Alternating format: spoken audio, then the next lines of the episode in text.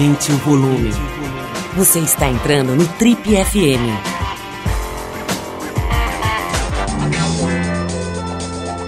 Oi, aqui é o Paulo Lima e a gente começa agora mais um Trip FM, o talk show da revista Trip. Nosso convidado de hoje é um dos principais apresentadores de televisão no Brasil e a mente por trás de alguns dos programas mais exóticos, malucos e esquisitos da história da televisão brasileira. Ele é paulistano a estreia dele nas telas foi como ator no ano de 1999, mais de 20 anos atrás, no seriado da Rede Globo Sandy e Júnior. No ano seguinte, ele foi para MTV, onde apresentou o inesquecível Piores Clipes do Mundo. De lá para cá, passou pela Rede Bandeirantes, onde comandou o Descontrole e posteriormente o Sob Controle. Depois voltou para a MTV, onde teve à frente do Cover Nation, Mucho Macho e Descarga MTV e também o Quinta Categoria. Em 2009, ele migra para a TV Record, onde pilotou Legendários durante muitos anos e apresentou os reality shows Ídolos, A Casa e também a mais recente, uma das mais bem-sucedidas edições da, do programa A Fazenda. Nossa conversa de hoje aqui no Tribo FM é com o pai do Romeu, da Donatella e do Stefano, nosso querido Marcos Mion, que em 2018 lançou seu segundo livro, chamado Pai de Menina, obra que está entre as publicações mais vendidas no ano passado. Mion que comemora em 2019 40 anos de idade e 20 anos de profissão. Marcos Mion, antes de mais nada, maior prazer te receber aqui novamente. Você já esteve aqui nas nossas amplas e confortáveis instalações. Nossa última conversa foi no ano de 2010, já faz um tempão. Na época você estava estreando Legendários lá na Record. Lá para cá um monte de coisa aconteceu e a gente vai colocar o nosso papo em dia. Seja bem-vindo, meu querido amigo. É muito bom estar tá aqui, Paulo. Muito bom. Pô, eu estava aqui só ouvindo você falar, só ouvindo você falar. Ficou longa essa introdução, porque quer dizer que, pô, eu estou fazendo 40 anos, mas com a sensação de, de ter já realizado muita, muita coisa, né? Tinha coisa que eu nem lembrava. Você foi falando, fui lembrando. E, e é sempre bom lembrar também que você sempre também presente ao longo de toda a minha carreira, de uma forma ou de outra. Você sempre teve presente nesses momentos assim de transição. E isso eu guardo com muito carinho. Ô, meu, re, realmente a gente estava conversando aqui antes de começar o programa e, e a hora que você olha, cara, para trás, na perspectiva do tempo, né, tem uma obra aqui bastante vasta e com desafios incríveis, né? Desde coisas mais malucas, né, como, como os programas da MTV e tal, até você pegar um programa é, de fim de semana, né, numa rede popular aberta como a Record e consegui tocar durante sete anos, né? Foi sete anos que Sete ficou... anos de Legendários. Legendários, é, né? Com... Quantas horas de programa no auge, assim, que você, que você produzia ali? Cara, olha, eu acho que, assim, o Legendário chegou a duas horas. É, ele, ele chegou a ser ao vivo, né? Era sábado à noite no início, é Sábado à noite no início. Não, ele sempre foi sábado à noite. No último ano, a gente fez uma manobra, é, eu e a Record juntos, pra, e trouxemos o programa para sexta, para tentar uma coisa nova, para dar uma mudada, né? Enfim, a gente tinha uma vontade muito grande de, de mexer com o mercado comercial, trazer coisas novas. Então a gente trouxe ele para sexta, mas ele é um programa até hoje conhecido como um programa de sábado à noite, porque foi a companhia de muita gente durante muitos sábados à noite. E se a gente parar para pensar que ele ficou quase oito anos no ar, teve uma geração que criou se criou assistindo ao Legendário. A gente começou assistindo com 10 e terminou com 18. Então, é mais uma geração da qual eu fiz parte como a referência que estava lá na televisão. É, eu tenho muito, muito orgulho do Legendários. Foi um desafio assim gigantesco na minha carreira, talvez o maior de todos. Porque você sair da MTV, né, de um lugar que era muito tranquilo para mim, muito confortável, uma linguagem que eu ajudei a construir, que, poxa, eu tinha total domínio ali.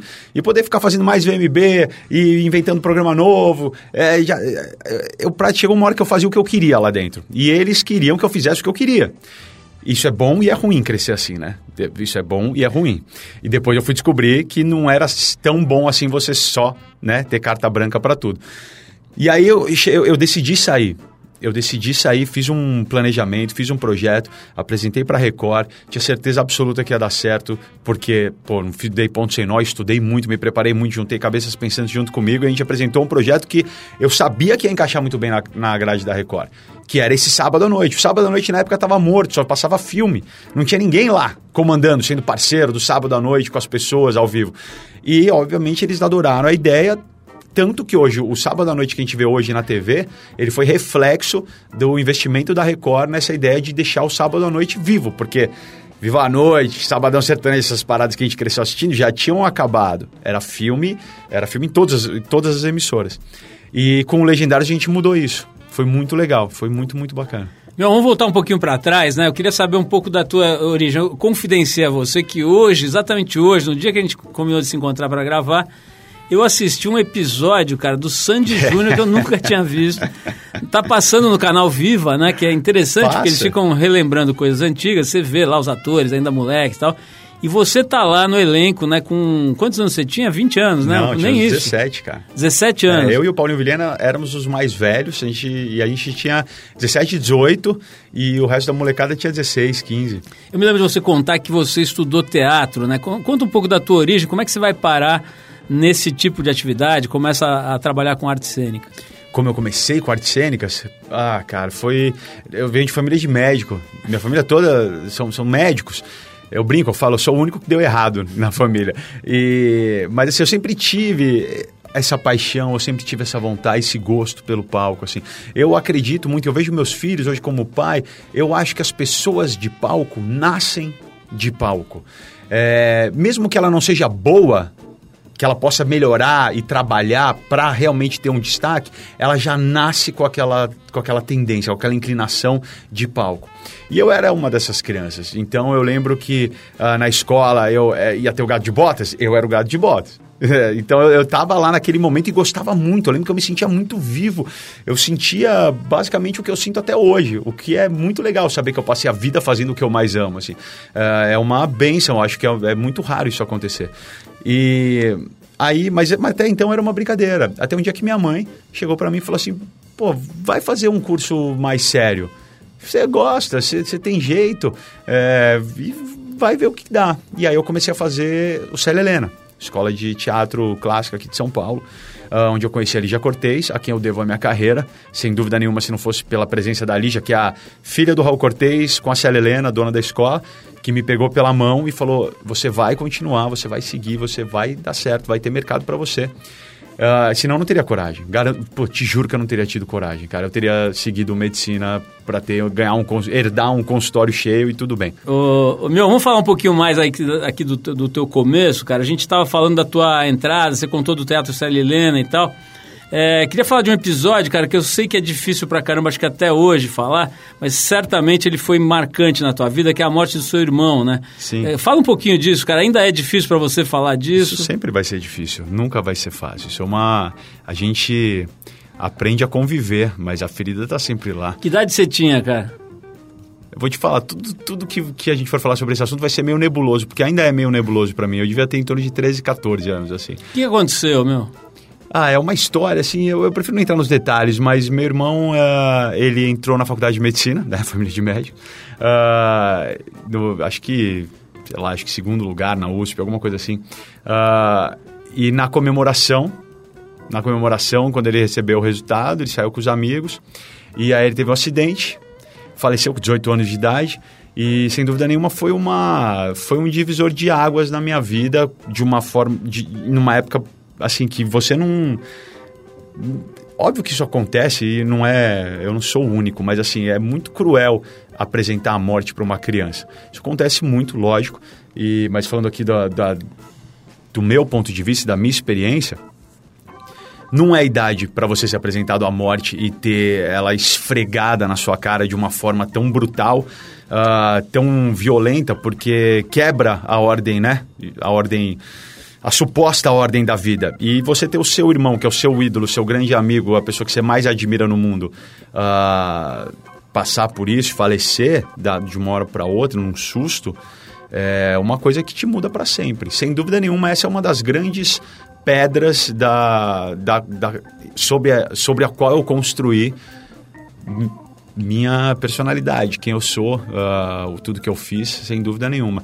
Teve, assim, efeitos tanto devastadores quanto também benéficos. Hoje em dia eu claramente consigo ver isso. Ah, eu falo, tudo que eu fiz na minha vida foi para ser igual ao meu irmão. Todos os gostos, coisas que eu faço até hoje, jogar basquete, o meu gosto de basquete, etc, etc, entre várias outras coisas. A única coisa que eu fiz ah, por minha conta foi o teatro. E, na verdade, eu não entro muito nesse assunto, por isso que eu passei batido da outra, na outra pergunta. Uh, eu dei uma versão resumida, mas a verdade, já que você entrou nesse assunto, é que eu fui fazer teatro, minha mãe me colocou nesse curso de teatro para me tirar de casa depois de uma depressão uh, violenta, a qual eu estava passando depois do falecimento do meu irmão. Apostando e acreditando que aquilo seria a minha volta para a vida. E mãe é mãe, né? Não tem nem o que falar. Foi realmente o que me trouxe para a vida. Então eu falo que também, de certa forma, meu irmão me levou ao teatro. Então tudo que eu fiz na minha vida, tudo, tudo, tudo que eu gosto e o que eu faço o que eu sou, são diretamente ligados ao meu irmão, Marcelo. João, vou tentar aqui tentar ficar fora dos chavões e ao mesmo tempo tentar aí fazer uma, uma um, tentar, enfim, filosofar um pouquinho em cima do que você falou, né? É, tem algumas, alguns, uh, algumas linhas de pensamento sobre a vida que falam que a gente deveria encarar mais de perto a morte, né? Que, que a gente evita, uhum. né? Você já deve ter visto cenas, né? Você tá, às vezes vê um adulto passando com uma criança, tem uma, uma pessoa, um animal morto, ela fecha os olhos das crianças, né? Uhum. Não deixa ver para que aquilo, enfim, não seja percebido. Tem, existe algumas filosofias, o próprio budismo, que, que acha que você deve se deparar com isso, ter mais contato com a morte para você entender melhor a vida e usufruir melhor da vida. De alguma forma, talvez essa, esse, esse choque que você teve, talvez tenha te feito uma pessoa melhor, quer dizer, a partir do sofrimento, uma evolução, uma, um amadurecimento e até uma valorização maior do, do momento, do, do, dia a dia, da vida? Sem dúvida nenhuma, tudo o que eu falei que tem uma parte que é benéfica é exatamente isso que você acabou de descrever. É exatamente isso. No momento que você dá três batidas na porta do sofrimento, que nem escreveu Kafka, de uma idade tão, tão, tão pouca idade, uh, você, enfim, cada um tem um, um tipo de reação. A minha reação, no primeiro momento, foi um amadurecimento gigantesco, assim. Uh, então eu fui de achar que eu poderia morrer também a qualquer momento. E quando você tem 13, 14 anos, nenhuma criança pensa nisso. Então você muda dizer, a sua Você ganhou essa consciência, né? Porque a gente você pode morrer a qualquer momento. Lógico, exatamente. Isso não passa na cabeça de um pré-adolescente. Uh, é, a hora, é a época do, do super-homem, é a época do invencível, é a época de, meu, vou pegar esse carro de madrugada e vou dirigir muito louco, vou fazer porque nada vai me acontecer. Porque essas coisas só acontecem com os outros. E eu, e eu soube muito cedo e de forma muito violenta que não é só com os outros que acontece. Então, muita coisa que me elogiam hoje e se se inspiram de atitudes que eu tenho relacionadas à vida e de como eu encaro a vida, a minha vida, que nunca foi fácil, já começou cedo a não ser fácil, sem dúvida nenhuma são resultados de eu ter perdido meu irmão de uma tão cedo. Essa coisa do humor, cara, da, da, da, capacidade de brincar com tudo, tem a ver talvez um pouco com isso, de querer curtir o momento, querer, enfim, não, não, não se preocupar muito com o resto? Cara, o humor, eu acho que, assim, ele, ele também sempre veio comigo. Sempre veio comigo, desde pequeno. É, sem dúvida nenhuma, ali, durante um, um, alguns anos da minha vida, ele sumiu. E o teatro, eu falo que o teatro me salvou, e eu tenho o teatro no mais alto patamar, assim, uh, se, se, se, existe um, uma escala de importâncias, uh, o teatro está lá em cima, sem dúvida nenhuma, do lado de Deus, provavelmente um do lado do outro, porque o teatro é o que me deu a vida, teatro é o que me salvou, porque com o teatro eu consegui perceber que eu poderia fazer as pessoas rir de novo. Porque durante muito tempo eu entrei numa depressão violenta e fiquei por muito tempo uma, um adolescente. Uma, não, cara, você fala assim, uma pessoa amarga, mas com 13, 14 anos. Mas é uma pessoa muito uh, diferente do que eu era antes e diferente do que eu sou hoje. E o teatro. Cara, é muito legal essa história, na verdade. Eu vou, eu vou então me estender aqui um minuto, porque eu acho isso muito interessante. Uh, quando eu cheguei no, no, no, primeiro dia lá no curso de teatro, que eu fui arrastado, porque eu não queria ir, uh, foi com a Lígia, inclusive. Logo na minha primeira, a Lígia Cortez, que eu comentei há pouco, que foi a pessoa com quem eu devo minha carreira. Ela dividiu ali os grupos e falou assim: pô, tá, vamos fazer aqui uma cena tal. Ela olhou para mim e falou assim: você agora então tá chegando de casa, você é casado e você se atrasou. Quando você chegou, você encontrou sua mulher com outro. Vai, vamos fazer essa cena. Agora você é essa pessoa. Eu falei, pô, peraí, eu, eu, eu posso ser outra pessoa? Eu, eu, jura que eu posso largar tudo que eu estou sofrendo de lado e olhar uma outra perspectiva, porque aí entra muita culpa em relação aos meus pais, em relação ao momento. Como é que eu posso ser feliz sendo um momento de tanta tristeza? E onde eu vou achar essa felicidade que eu não a sinto? Uh, e o teatro me tirando e me dando, tirando esse peso de mim e abrindo um caminho para eu ser outras pessoas, uh, foi o que me trouxe de volta à vida. E aí eu lembro que nessa primeira cena eu já fiz de um jeito meio engraçado, todo mundo começou a rir. Aí isso, isso, cara, isso me nutriu de uma forma. Eu vendo as pessoas rindo e eu fazendo as pessoas rir de novo, uma coisa que eu sempre fiz de moleque. Cara, foi me dando vida, foi me dando fôlego, foi me dando fôlego. E isso foi um dia, daí passa três meses, seis meses. Cara, por isso que teatro para mim é a arte que eu mais respeito na vida. Isso me trouxe de volta à vida e me trouxe a capacidade de fazer humor. Não só de fazer humor, como o que eu sou um defensor muito ávido da teoria de que os melhores artistas dramáticos são os comediantes. Comediante, quando vai fazer drama, sai de baixo. Porque tem os, os artistas, né, conhecidamente dramáticos, etc., que seguem a, car a cartilha. Mas quando você vive de humor e numa atmosfera de buscar a piada, é porque você sabe o que é sofrer. Então, uh, eu também descobri, depois do falecimento do meu irmão e de como eu lidei com toda essa situação, que eu poderia sim fazer as pessoas darem risada, faria elas rirem bastante. Mas se é para fazer chorar, se é para pegar um papel, eu consigo ver, eu consigo sofrer aqui nesse personagem. Eu sei onde ele foi. Eu consigo fazer isso ser de verdade.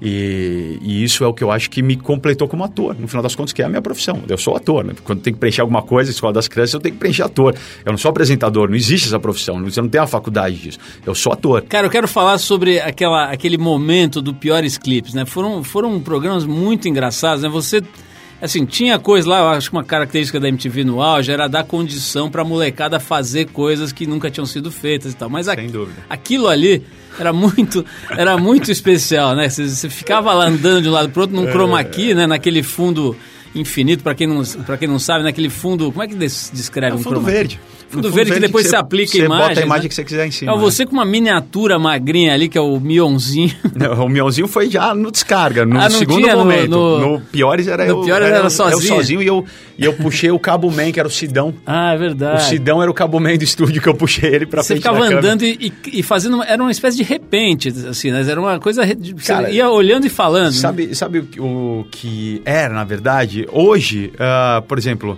eu comecei a, a ver essa galera do YouTube, né? Youtubers vindo atrás de mim quando me conheciam no Legendários.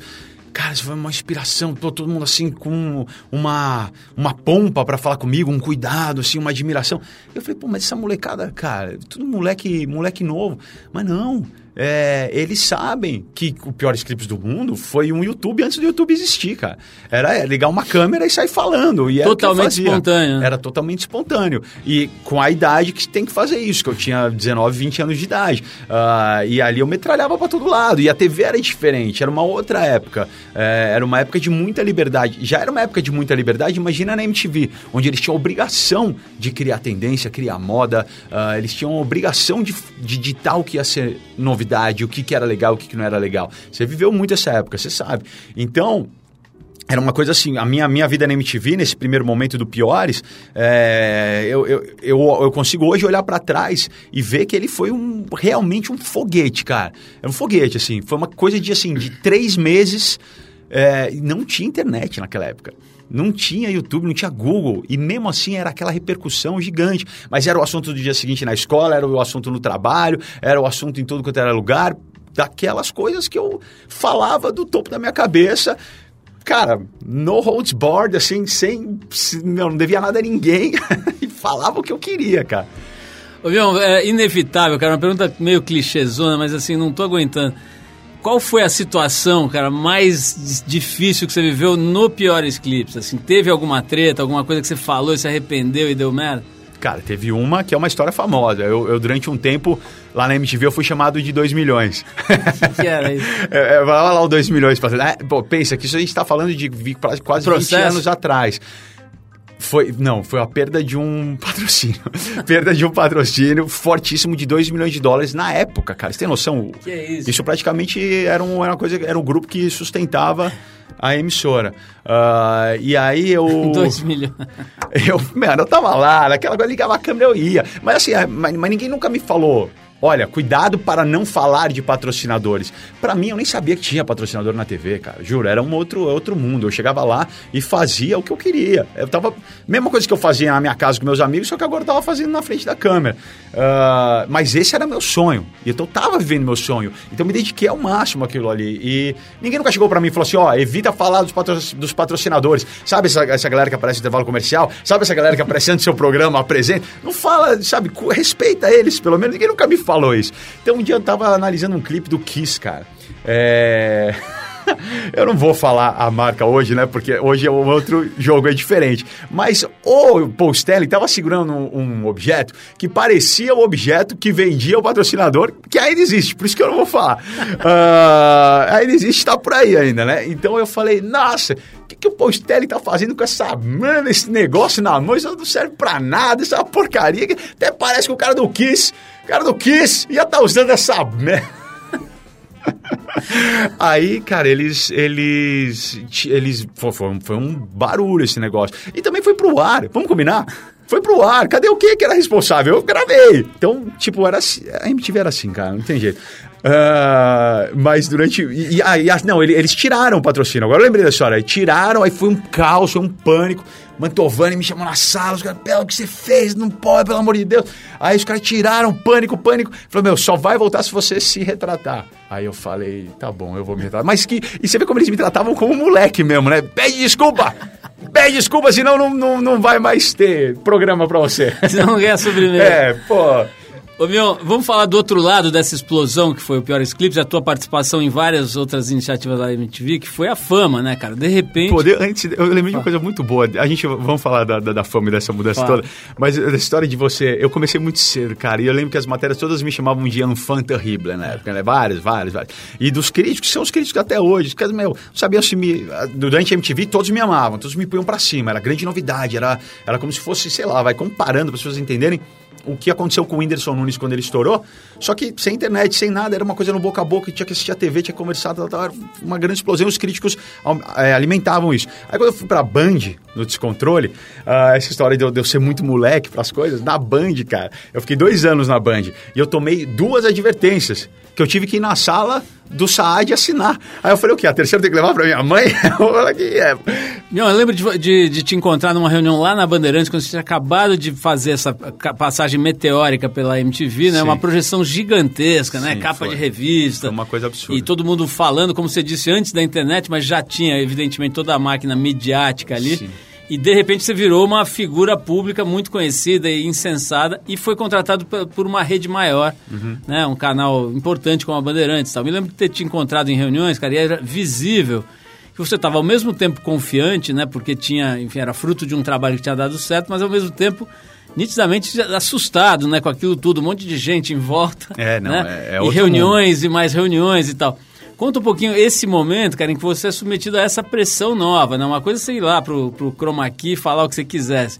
Outra coisa era produção, equipe, Johnny Saad, um monte de executivos. Sim. É Fala um pouquinho desse mudança. momento da tua vida. Uma grande mudança. Inclusive, foi nesse momento, nessa transição, que a gente fez a capa da, da Trip e da TPM. Ah, foi nessa? Foi exatamente, foi exatamente nessa transição. É verdade. Pô, e foi uma das coisas, das melhor, dos melhores materiais que eu já fiz na vida com o Juliano. Que ótimo. Cedrone, que, pô, hoje ficou meu amigo até hoje. Querido Juliano. Até hoje, cara, de, de tão imersão que foi aquela capa da Trip para mim e da TPM também. E aí, quando eu me encontrei na Band com meio dessa pressão toda, é, é, é realmente outro jogo, cara. É, é como se você jogasse futebol na, num time de clube, não, não de grandes clubes, mas de clube do bairro, assim mesmo, uh, futebol de várzea, e de repente você fosse chamado para jogar na Liga Europeia, da noite pro dia, assim. E aí você, quando você olha, você tem toda a estrutura do mundo, você, você não tá mais descalço, você tem a melhor chuteira que tem, seu time também é bom pra caramba, a cobrança da torcida é gigante, uh, não falta investimento,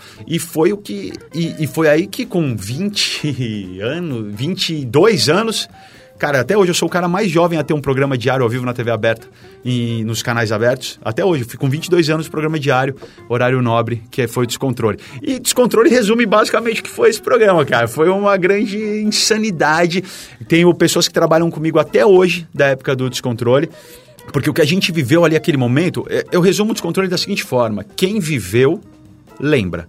Isso você pode ter certeza. Todo mundo que assistiu aquele programa lembra até hoje. A gente tinha muita influência de TV norte-americana. Eu com as minhas influências de sempre, é, Beavis and Butcher na época. Não, o Beavis and Butcher era o pior. Aí veio o Jackass, aí veio... É, a gente tinha muitas referências desse humor norte-americano que não tinha aqui ainda. E não tinha tanta internet assim.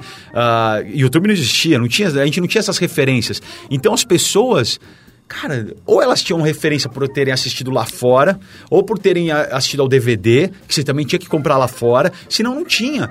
Então foi um choque muito grande o descontrole, porque eu, de certa forma, levei essa linguagem desse humor novo, que depois surfou anos com Pânico, com CQC, com vários outros programas, mas numa época que ninguém nunca tinha ouvido falar, ninguém nunca tinha visto. Então, por exemplo, eu abro um programa sentado no, no vaso sanitário com as calças riadas com um jornal. E, e, esse dia eu apresentei o programa inteiro sentado na, na, na privada. E, obviamente, né, não, era só eu que perdi a linha, né? E aí o sonoplasta ficava fazendo uns barulhos de pum, de não sei o quê. Isso no horário nobre, né? A família sentada, jantando em casa, assistindo. E eu lembro até hoje, era o Reginaldo Rossi esse dia, e o Reginaldo no palco. Mion, você não vai vir aqui pra eu cantar? Eu falo, Reginaldo, eu não consigo sair. Apresentador, vida de apresentador é muito dura. Eu tô, tá vendo, falando que apresentador não pode ter piriri, não pode mesmo, eu tenho que apresentar o programa daqui agora. Reginaldo, você vai ter que vir aqui, cara. Você vai cantar aqui do meu lado. Aí, meu lado foi Reginaldo, que seu violão entrou no boxinho da Band ali no pátio, era no pátio. Boxinho minúsculo, ele tinha que tocar o violão meio de cima, assim. Tocou a música dele, com eu sentado na privada do lado dele, botei umas bailarinas, tudo dentro do box. Cara, eram coisas assim que a gente fazia, que as pessoas não estavam preparadas ainda acostumadas para ver. A molecada pirava. Mas quem tinha o poder da caneta, de escrever uma crítica e tal, tinha mixed emotions, assim, era, era é, oscilava entre achar o máximo e achar completamente fora de mão. Eu lembro que a Bárbara Gans era, era uma grande, assim, era uma crítica, assim, feroz, assim, do, do, do, descontrole, assim. Pô, aí um dia eu lembro que eu liguei para ela e falei assim, Bárbara, pelo amor de Deus, pensa um minuto, você queria o quê? Que eu estivesse fazendo o que todo mundo faz? Você queria que eu estivesse fazendo mais do mesmo? Tô tentando mudar as coisas aqui. E a Bárbara é demais, né? Daí ela olhou para mim e falou assim, tem razão. Ela nunca mais, ela só começou a ver o lado bom, começou a ver, porque realmente era uma novidade. E, cara, é muito difícil você conseguir emplacar um programa autoral na TV aberta. Isso é uma coisa muito difícil. As pessoas não pensam nisso, assim. O, o quanto tem de investimento, o quanto tem de pessoas que querem aquele lugar, o quanto você tem de concorrência. Então, você conseguir emplacar um programa autoral na TV é muito difícil. E você querer fazer uma coisa que seja transgressora é ainda mais. É muito mais difícil, é, já que você vai ter um programa, é mais fácil você ir em alguma coisa que todo mundo está acostumado. Agora, você realmente virar o jogo pô, mudar, mudar o cenário é muito ousado, muito arriscado e graças a Deus pela minha sanidade eu fiz isso muitas vezes na vida e continuo fazendo. Mion, vamos falar dessa coisa, eu tô brincando aqui, mas o fato é que você, de repente, cara, de repente, um belo dia mergulhou numa atividade física muito interessante que é a musculação Sim. e começou a se encantar e mergulhou fundo e, enfim, como estava me dizendo agora há pouco, virou uma coisa importante na tua vida, né? um da, dos pilares da, da tua vida Sim. e te fez bem, aparentemente, te fez bastante bem. Apesar que eu li aqui que você teve aí algumas consequências uhum. não muito agradáveis, como uma lombalgia bastante pesada. Mas me fala um pouquinho desse, desse dessa face aí da tua vida. Ó, eu sou um cara que eu cresci, moleque ainda, no meu quarto, do lado do pôster do Bob Marley e do Menudo tinha um pôster do Stallone e um do Schwarzenegger. Uh, então, esse universo... Eu lembro eu, moleque, fazendo flexão no meu quarto, abdominal. Eu tô falando isso com, sei lá, 10, 11 anos de idade. E, e eu era gordinho. Eu era gordinho, foi uma criança gordinha. Então, e, e, eu, cara, achava aquele máximo, assim, né? Os heróis, o, o, os action heroes, né? Dos filmes, que naquela época, nos 80, tinha muito, né? Schwarzenegger, Stallone, uh, Chuck Norris, entre tantos outros. E, cara, mas eu sempre fui na academia, sempre treinei, sempre fiz esporte e era uma atividade regular para mim desde, sempre. Eu, eu, não lembro a minha vida sem esporte, eu nunca fui sedentário. Todos os dias da minha vida eu fiz alguma atividade física. Uh, ah, mas quando cheguei depois dos 30, tinha em torno de 32, 33 Cara, eu cheguei um dia para minha mulher e eu falei assim, porque eu frequentava academia, então eu via os caras, conhecia os caras já, os bodybuilders, os fisiculturistas, conhecia o universo, era uma coisa que me fascinava. Não, não é que assim, eu bati a cabeça e acordei, não, já era uma coisa que eu tava de olho, já, já, já, já queria saber como funcionava, sempre gostei. E um dia eu cheguei para minha mulher, lembro até hoje, falei assim, Psu, uh, eu preciso ter uma conversa com você. Eu falei, cara, eu não quero morrer sem ter essa experiência. Eu não quero morrer sem saber como é a vida de um Schwarzenegger, do Stallone, cara. Rock Balboa, Rock Balboa é meu mestre, cara, é minha, minha, minha vida, cara. É, eu quero saber como é que é. Aí eu falei, eu quero viver, quero experimentar, ser um fisiculturista. E eu lembro que ela, na hora, né, tentando ser como uma esposa deve ser e apoiar o marido nas suas loucuras, falou: Claro, meu amor, claro, vamos pô, conta comigo. Só que acho que ela não tinha noção do que, que seria, né? Não tinha a menor ideia do que seria. Aí eu falei, é mesmo? Foi tão fácil. Falei, é mesmo? Pô, então tá, ótimo. Eu falei assim, pô, então, a partir de amanhã, uh, eu não vou mais sair para jantar, cara. Não quero mais jantar fora, eu tenho que olhar minha alimentação. Aquele vinho todo que você sempre gosta de beber comigo, cara, eu não vou mais beber, porque na verdade eu nunca gostei, mas eu bebia, né, pela condição, com, convenção social que eu tinha que fazer. Cara, aí ela começou a ficar meio. Ela foi vendo isso no dia a dia, foi ficando meio em choque, assim, chega ao ponto de a gente jantar na casa de amigos e eu levar a marmita. Porque não pode brincar, é sério. Não é, aí fala, pô, que exagero. Não é exagero. Esse aqui é um esporte que ele tem duas características principais. Uma é a constância. Você tem que ser constante. Cara, todo mundo que vai pra academia fala, nossa, olha, tô bem. Aí você para de uma semana e fala, pô, cadê tudo que eu ganhei? Você perde muito rápido. É um, um esporte muito injusto. Então a constância é um fator principal. E outro é o tempo, a maturidade muscular. é, é necessário. Então, esse é um esporte de detalhes, de detalhe e paciência. Isso resume a musculação. E ela, eu posso falar tranquilamente porque eu já tive que responder essa pergunta mil vezes, o que está todo mundo pensando, ah, mas é vaidade, é para ficar com a barriga de tanquinho, fazer selfie no elevador, blá, blá, blá. Cara, eu ouvi isso muito já. É, é um esporte muito edificante, muito a minha determinação, o meu drive de fazer as coisas acontecerem, eu tiro todo dia da sala de peso.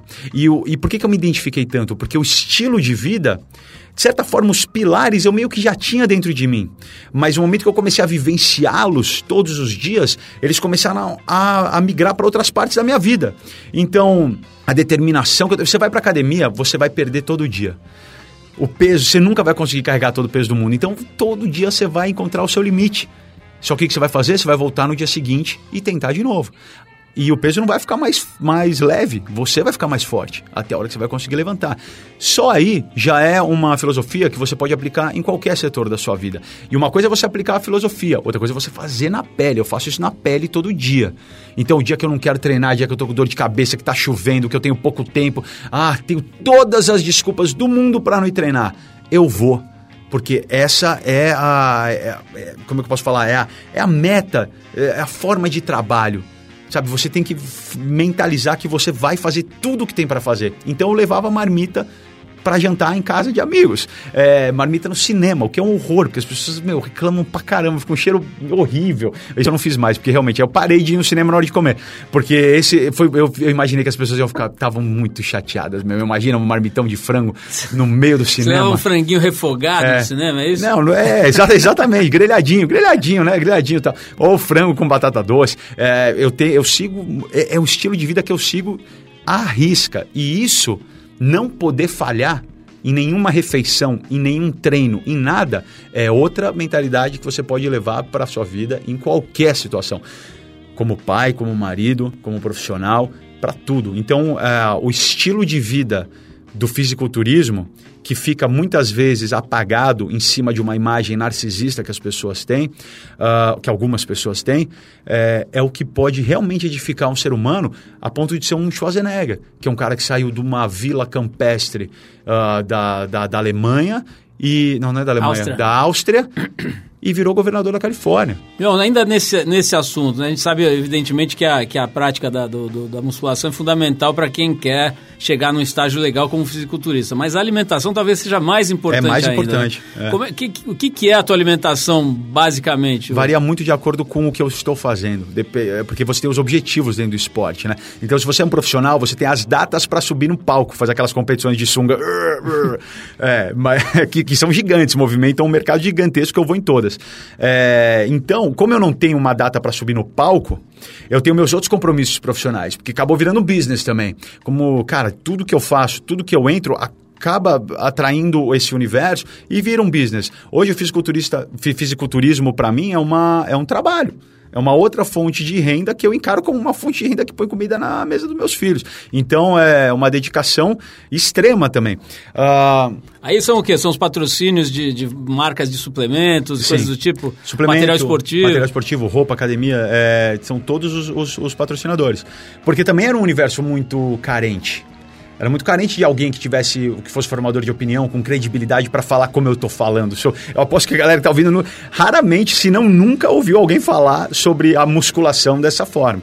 Uh, mas é, então as grandes empresas vieram, colaram comigo e, e, então eu tenho os eventos para essas empresas, que são fotos, que são feiras, que eu vou. Uh, então eu não subo no palco nem nunca vou subir, mas eu tenho meus compromissos. Então a minha alimentação muda de acordo com esses compromissos.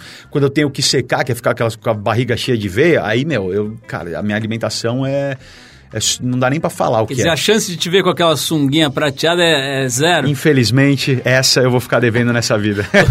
Ô, meu, agora vamos falar de outro aspecto dessa mesma atividade, que é, evidentemente, né, questão Mas só da- para as pessoas que estão ouvindo, assim, né? assim, eu, eu, que nem eu falei, eu levo isso de uma forma profissional, mas eu defendo muito que qualquer cuidado que você tem com sua alimentação, e se você entra na academia, você está fazendo um bem muito grande para você. Você não precisa ir para um extremo.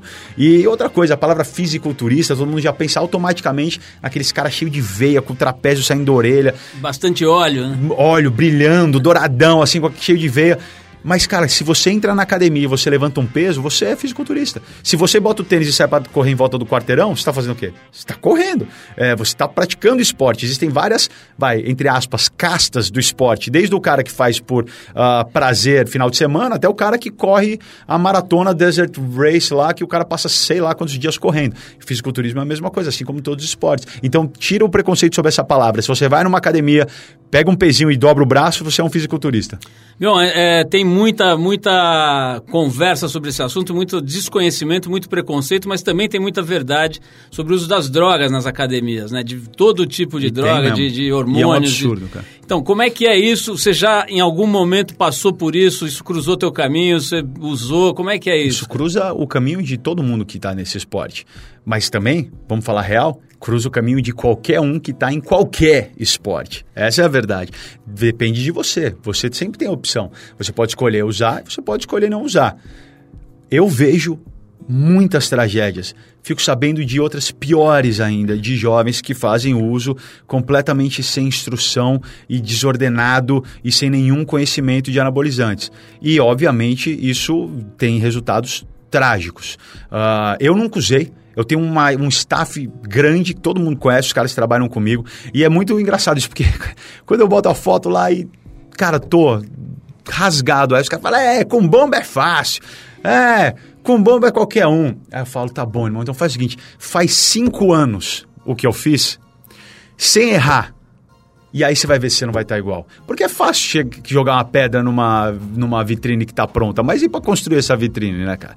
Então, é, se você tem o acompanhamento certo, o médico certo, a atividade certa, os profissionais certos, a comida certa, e você não erra, e você leva isso a sério, você vai atingir todos os objetivos. Óbvio que você tem que tomar suplemento, mas suplementos são todos aprovados pelo FDA, pela como é que chama o órgão no Brasil? A Anvisa, é, é aprovado por tudo. A, a Midway, que é são os suplementos que eu, que eu tomo, são feitos lá fora, passam pela NDA e pela Anvisa, passo pelos dois. Ah, então, é, eu sou radicalmente contra, não incentivo ninguém, não chego perto, não quero ver, eu quero fazer o meu esporte, que eu faria mesmo que não me desse uma barriga de tanquinho. Mesmo que não desse, eu estaria lá suando e sofrendo todo dia pela, pela, pelo espírito do esporte, pela ideologia dele. Meu, vamos falar rapidinho sobre uma coisa que é muito importante também na tua formação, evidente, né? Eu volta e meia vejo você postando coisas e até o livro, né? Os livros que você tem feito são sobre os filhos, sobre a sua relação agora com a, com a sua filha, né? Sim, foi pai o de menina, livro, né? De o Menina. livro mais É. recente. Cara, fala um pouquinho disso, assim, ter sido pai moleque, né? 24 anos, 24, né? Pela- sim. eh, Você foi pai pela primeira vez. E, e essa coisa, assim, dessa construção de, uma, de um pilar muito forte, né? Acho que isso para todo mundo é importante, família e tal, mas para você parece ter um significado ainda maior, né? Essa coisa ligada. E você tem um filho com autismo, né? O Romeu. O Romeu. Quer dizer, dá uma, uma- um sobrevoo para a gente sobre esse pilar da tua vida aí. Como é que você eh, curte e lida com isso? Cara, vou te falar, realmente família é a coisa mais importante da minha vida, de fato. E eu faço isso não só um texto, mas eu faço isso atitudes, eu faço isso uma realidade. Uh, e, e, como e por que tem esse significado é difícil falar, mas a gente, como a gente já falou aqui sobre o falecimento do meu irmão, é, são coisas que vêm lá de trás da minha formação. Eu falei que eu ia comentar a primeira vez que eu pensei em ser pai. Quando eu cortei o meu bolo de aniversário de 16 anos, meu desejo quando eu cortei o bolo foi que eu fosse pai antes dos 20. Eu queria muito ter essa relação cedo. Eu queria muito passar adiante meu, quem eu sou, meu conhecimento, minha, minha, minha ideologia, ou que na época, para uma por, por, tudo que eu passei ainda como criança, tinha uma sabedoria muito grande para minha idade. Uh, e também nunca hesitei em mergulhar em livro, em mergulhar em literatura, em cultura. Então eu tinha uma sempre tive uma bagagem diferente da idade que eu, que eu realmente estava. E eu queria passar isso adiante, eu queria ter um, um mini eu, assim, cara, sabe? Que eu, que eu pudesse passar tudo e, e eu gosto de cuidar. Eu gosto de cuidar, é da minha natureza. Uh, eu gosto do momento de escovar o dente, eu, eu amava o momento de trocar a fralda. É, então, foi uma coisa que foi se construindo com, na, na, minha vida. Eu queria ter esse filho, eu queria ter esse filho. Perdi várias namoradas, inclusive, ao longo desse caminho, porque eu queria tanto ter filho e elas falaram, você é maluco? Elas iam embora. E eu, vamos ter um filho. Namorava um mês, vamos ter um filho, cara. E as mulheres, tá maluco? E ia embora. Perdi várias, assim. Ainda bem, porque graças a Deus uh, deu tudo certo e eu tinha realmente que encontrar a Suzana na minha vida. Mas também foi meio assim, eu e a Suzana. A gente, com seis meses, estava tendo filho e casando. Uh, mas eu encontrei, graças a Deus, uma mulher que pensava como eu. Tinha família parecida com a minha, uh, que pais que estão juntos até hoje, família unida e que também sonhava em ser mãe. Então as coisas aconteceram rápidas. E a gente teve o Romeu. E aí é o que eu estou falando que é o grande presente que Deus me deu. A minha grande sorte foi que nesse momento que eu esperava tanto aquele filho, aquele momento, eu estava com a mulher mais linda do mundo, minha grande paixão, minha carreira, puff, cada vez maior, maior. E nasceu meu filho autista. E essa foi a grande sorte da minha vida, essa foi a minha maior bênção. Porque aquele moleque, naquele momento, eu tô aqui, é, pra quem não tá vendo, eu tô fingindo aqui que eu tô segurando ele com as duas mãos, mas não, quando ele nasceu eu segurava ele assim, cara. Juro, ele era do tamanho desse copo deitado aqui. Meu filho nasceu prematuro, o Romeu, eu levava ele na minha mão, era do tamanho da minha mão, até o começo do meu punho. Uh, você tem noção que é você segurar uma vida humana aqui, na palma da sua mão? Se a sua vida não muda nesse momento, meu amigo, na, não vai mudar nunca mais. Não vai mudar em nenhuma outra ocasião. E pelo Romeu ter vindo primeiro, isso me moldou. Aí todo mundo fala, pô, mas você. Cara, eu, eu sou muito elogiado pela forma que eu, que eu crio meus outros dois filhos. Uh, mas é porque, para mim, a primeira experiência foi sob a ótica do autismo, para todas as situações. E isso, cara, isso te dá isso te dá muita, muita casca. Te dá muita casca. Então, quando eu pego meus filhos neurotípicos, é, é tudo tão fácil, cara. É tudo fácil. Então, como, como você deve sacar, como você. Isso aqui é, eu já passei por cada um. Isso aqui é tão fácil, cara. Eu, aliás, eu acho, cara, sinceramente, eu te falo isso com toda sinceridade. Eu acho que tudo que eu construí na minha carreira, na televisão, no rádio, uh, no palco, tudo que, que fez eu ser uma pessoa de visibilidade e de poder ter o poder do microfone, eu tenho certeza que foi para poder dar voz ao meu filho e ao autismo. Meu, vamos falar de um outro desafio que também te. desafio complexo que também te fez crescer aí. Vamos falar do, rapidinho do programa A Fazenda, cara. Você cai ali num. Pô, tava aqui todo cara... falando do meu filho, das minhas. Vamos, vamos pra loucura, então. Vamos pra loucura, vamos, exatamente, cara. Você cai num programa que é bastante, digamos, controverso, né? Difícil pra caramba, um monte de maluco os sobreviventes de outros, de outros reality shows. Não só, tem maluco sem é, reality é, show. todo tipo é. de, de, de, de, maluco mesmo, né? Enfim. São meus malucos preferidos, eu chamo. E você cai lá depois de outros apresentadores terem passado por lá, né? Quem que foi? O Justus, o, o, o Brito, Brito Júnior, é. né? E aí, de repente, você aparece ali naquele programa com uns casacos de couro ali no frio, enrolado nos cachecóis. Pô, Itapicirica geando, E tentando ser o maestro de uma orquestra de, de aloprados de todas as Pô, eu, eu, eu, não escrevi. Na próxima temporada eu vou escrever, eu sou o maestro dessa orquestra de, aloprado. de, de aloprados de malucos. e, e, cara, se saiu muito bem, não sou eu que estou dizendo só, eu também digo, mas é, a crítica em geral, né, cara? Eu só vi elogios a essa tua performance, que foi um negócio... Graças a Deus. Muito legal, né? Porque mostrou que você estava capacitado não só a ser espontâneo, mas também a reger uma série de acontecimentos imprevisíveis, inclusive foi. brigas e pessoas que vêm reclamar com você, é briguinha, que não. saem injuriada, né, que saem meio puta com você. Dizer, me conta Não é que um ela pouco. puta cara. comigo, é que eu saio e sou a primeira pessoa que E ela você vê. teve uma coisa que eu acho que foi muito legal, porque a espontaneidade, a capacidade de lidar com coisas assim, é, é, é, de bate-pronto, né? De, como diz o meu pai, de Previsível. tirocínio, a É. gente já sabia que você tinha. Mas teve uma coisa de uma delicadeza, de uma Sim, elegância ali, que talvez tenha a ver com essa coisa de criar filho. Sim, e De total. entender a loucura aí da, da, da vida, né? Me conta um pouquinho, cara, me conte um pouco. Primeiro, quem transava o seu visual ali? Pô, eu tenho, que, eu tenho que dar os créditos. A Elo é minha figurinista desde a MTV. E, mas é, isso faz parte de como eu. do meu approach para um produto. Para um programa. Ah, eu penso em todas as pontas, inclusive no visual. Isso é escola MTV. Você é obrigado a criar um visual, você é obrigado a criar uma linguagem, você é obrigado a criar uma tendência. Além do figurino, eu quis trazer o máximo do que eles esperavam de mim e de novidade para esse programa, assim, cara. Então, ah, eles queriam que, já que eu estava assumindo, que eu trouxesse a internet junto, que eu trouxesse o multiplataforma. E eles me deram todas as ferramentas, eles a Record, eu digo, me deram todas as ferramentas para fazer isso.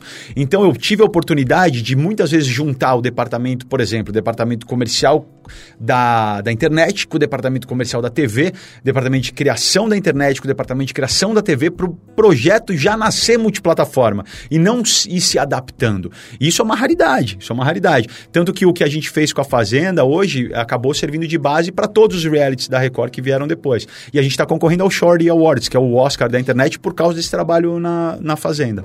Ah, então, Cara, tinha, tinha, tinha todas essas bolas que eu tava fazendo malabarismo com tudo isso, e no meio disso tudo ainda tendo que lidar com a situação inédita na minha vida de estar comandando aquele hospício rural.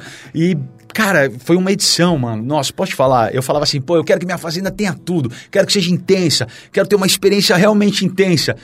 Mas eu não imaginava que ia ser tanto. Foram duas expulsões teve é, é, brigas assim de, de minutos. Na TV isso é muito, assim, cara, é, brigas que não paravam nunca. Momentos de muito choro, momentos imprevisíveis, onde eu realmente tive que ser muito pai. E, você, te- você tem toda razão quando você falou essa sensibilidade. Eu tenho, e eu tenho muito respeito por quem pisa no meu palco. Eu já falei aqui um pouco sobre a minha relação com o palco, e eu levo isso para qualquer palco. Ah, e eu sou um cara de entretenimento, de programa de entretenimento. Então eu recebo meus convidados com um beijo, com um abraço. Eu, eu deixo os caras em casa, eu dou apelido, eu brinco, eu, eu formo amigos, na verdade. E na Fazenda, eu tinha, por exemplo, a ordem de que eu não, tinha, não poderia me misturar, porque isso já vem no manual. O apresentador tem que ter sempre distância, porque ele não pode ter nenhum tipo de intimidade, de relacionamento com os participantes, e ele tem que ser severo quando é necessário.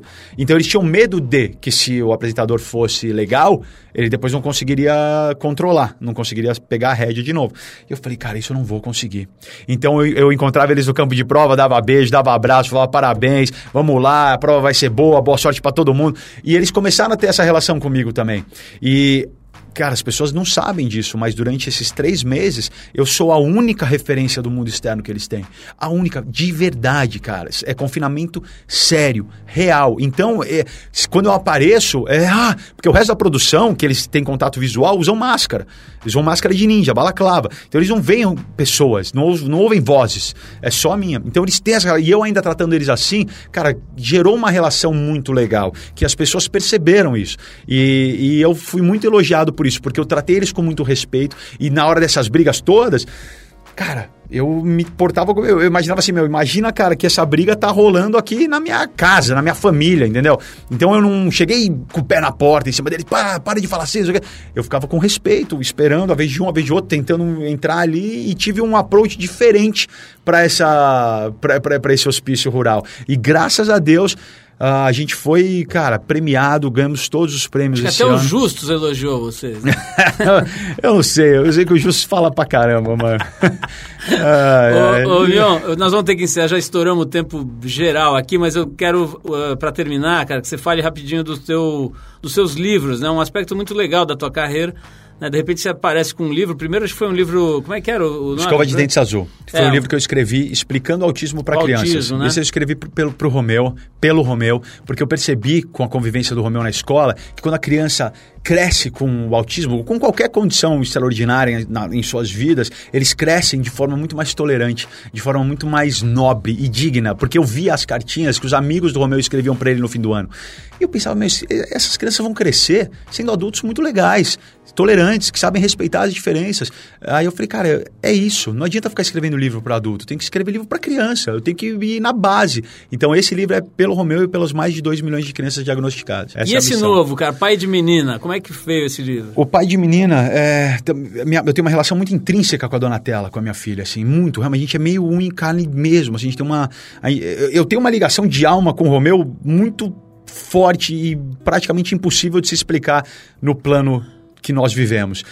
E com a Donatella é muito entregue e de altíssima confiança e de uma forma intrínseca diferente, assim. É, eu tenho total dedicação a ela.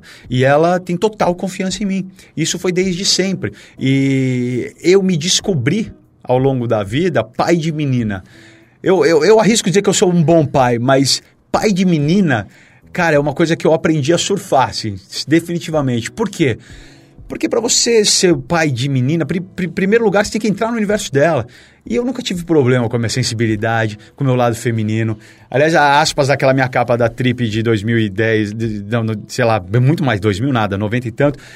Não, quando que foi? 2000 e pouco, né? 2001, por aí, 2002. 2001, é. 2002. A aspas foi, é, eu queria ter nascido mulher. Pra mim sempre foi muito fácil o universo feminino. Eu sou criado assim de uma forma muito intrínseca com a minha mãe também. Assim, minha mãe me criou muito assim, a minha a forma que eu penso, minha ideologia, meu caráter, minha ética e tal. Então quando eu me vi com a Donatella, eu me vi fazendo coisas que de repente as pessoas começavam a cutucar e comentar.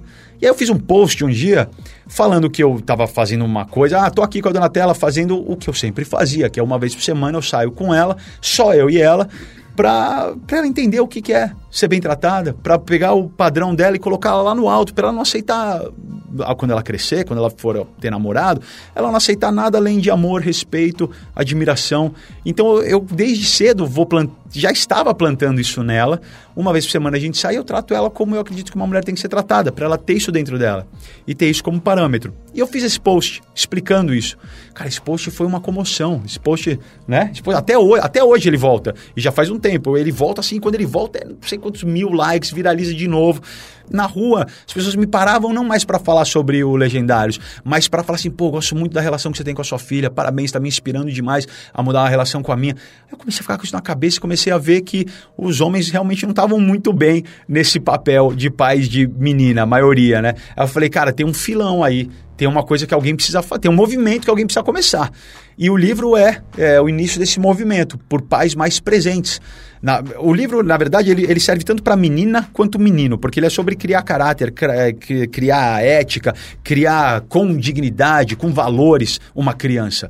Ah, mas ele é focado entre a relação pai e menina.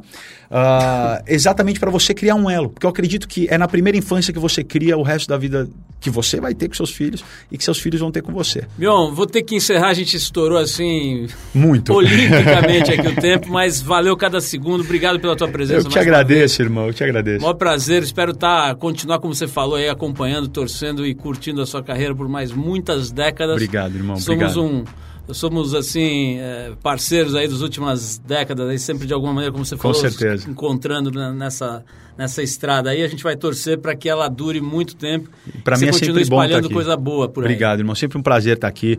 Ah, para quem criou a minha geração, ver esse símbolo aqui da Trip é uma coisa que dá, dá arrepia até hoje. É muito bom poder estar aqui nesse universo que você criou. Sou um grande admirador seu, você sabe disso. E vamos seguir junto, junto nessa caminhada. Exército do bem.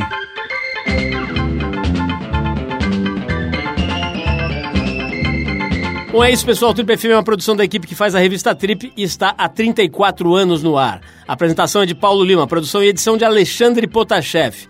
Quer falar com a gente? Escreve para o rádio.trip.com.br. Quer ficar mais perto do nosso trabalho? Procura a gente no youtube.com barra revista Trip. E na semana que vem a gente volta com mais uma conversa boa aqui no Trip FM. Abração e até a próxima.